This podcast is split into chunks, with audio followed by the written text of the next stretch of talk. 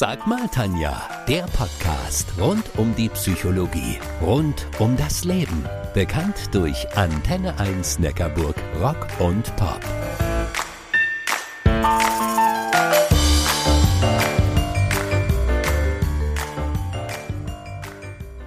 Mein heutiger Talkgast hat ein Thema, ein Thema mit dem Jammern.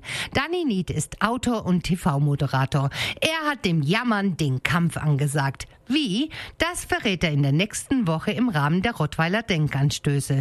Exklusiv für euch habe ich ihn zu mir als Talkgast eingeladen. Hallo Danny Nied, herzlich willkommen in meiner Sendung. Hallo Tanja, ja, ich freue mich auch. Schön bei dir zu Gast zu sein. Damit sich unsere Hörer ein Bild machen können, wer ist Danny Nied in 20 Sekunden? Danny Nied ist ein 62-jähriger Schweizer und, wie meine Frau mich mal genannt hat, ein pathetischer Optimist. Seit ich Kind bin, geht's mir gut. Ich sehe in so vielen Sachen das Positive, da kann ich irgendwie gar nichts dafür.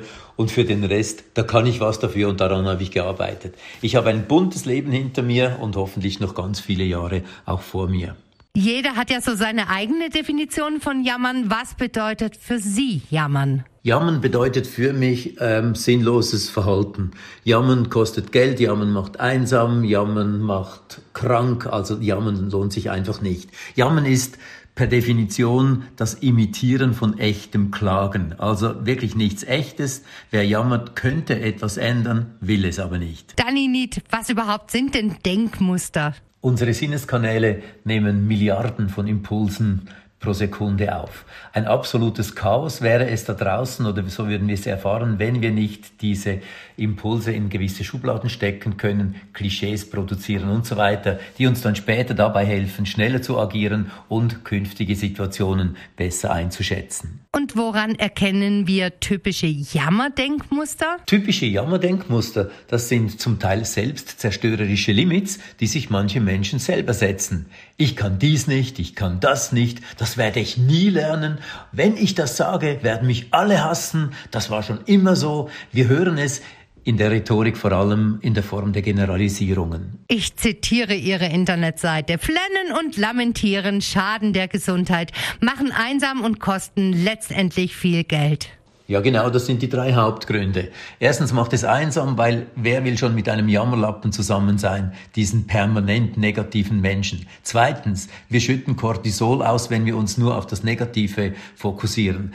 Cortisolspiegel ein überholter führt zu Herzerkrankungen, Bluthochdruck, Konzentrationsschwierigkeiten etc. Und drittens kostet es enorm viel Geld, weil wir mit Jammern nichts erreichen, anstatt dass wir handeln würden. Danny Niet, in Ihrem Buch Jammern gefährdet Ihre Gesundheit haben Sie ein sieben Tage Entwöhnungsprogramm beschrieben. Was hat's denn damit auf sich? Nun ja, beim sieben Tage Plan kann es sich auch um sieben Wochen, sieben Monate oder sieben Jahre handeln. Hauptsache ist, man geht's an. Ja, es geht vor allem darum, dass man das eigene Jammerhalten mal reflektiert, Verantwortung fürs Tun übernimmt, ähm, vielleicht die Sprache ändert, aus dem Müssen rausgeht, mehr ins Wollen und ins Können, wie man mit Energie umgeht, was Lächeln bringt beispielsweise, wie man Emotionen steuern kann und auch wie man sich entgiften kann, also selber vom ganzen Jammergedönse und notabene vielleicht auch von Menschen im näheren Umfeld. Gibt es so etwas wie eine Lieblingstechnik, also so eine Übung gegen das Jammern, gegen die Energiekiller?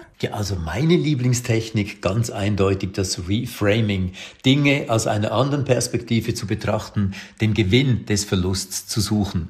Ich war mit meiner Frau vor ein paar Jahren in Tel Aviv. Wir haben schönes Wetter erwartet, äh, deshalb flogen wir darunter und dann hat es nur geregnet vier Tage. Ja, jetzt kann man natürlich entweder jammern oder man kann sagen, was für Vorteile bringt schlechtes Wetter. Und ich kann es Ihnen sagen, wir haben praktisch jedes Museum in Tel Aviv gesehen und das war der Hammer. Lieber Danny das eine ist ja, sich selbst in seinem Jammermodus zu entlarven und durch die eigenen Denkmuster so zu ändern, dass wir in eine positive Haltung hineinkommen.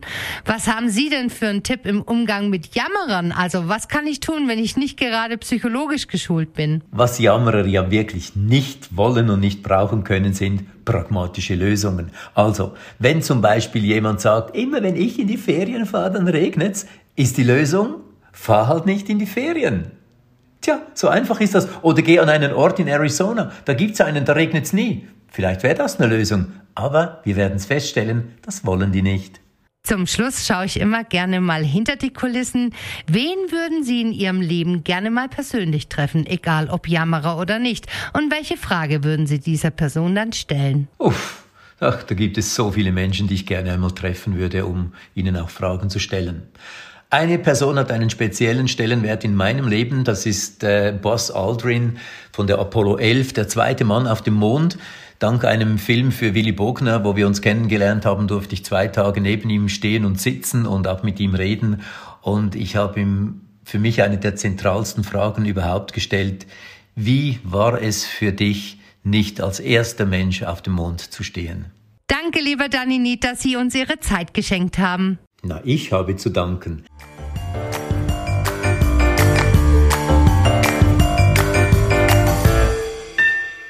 Das war Sag mal Tanja, der Podcast rund um die Psychologie, rund um das Leben. Bekannt durch Antenne 1 Neckarburg, Rock und Pop.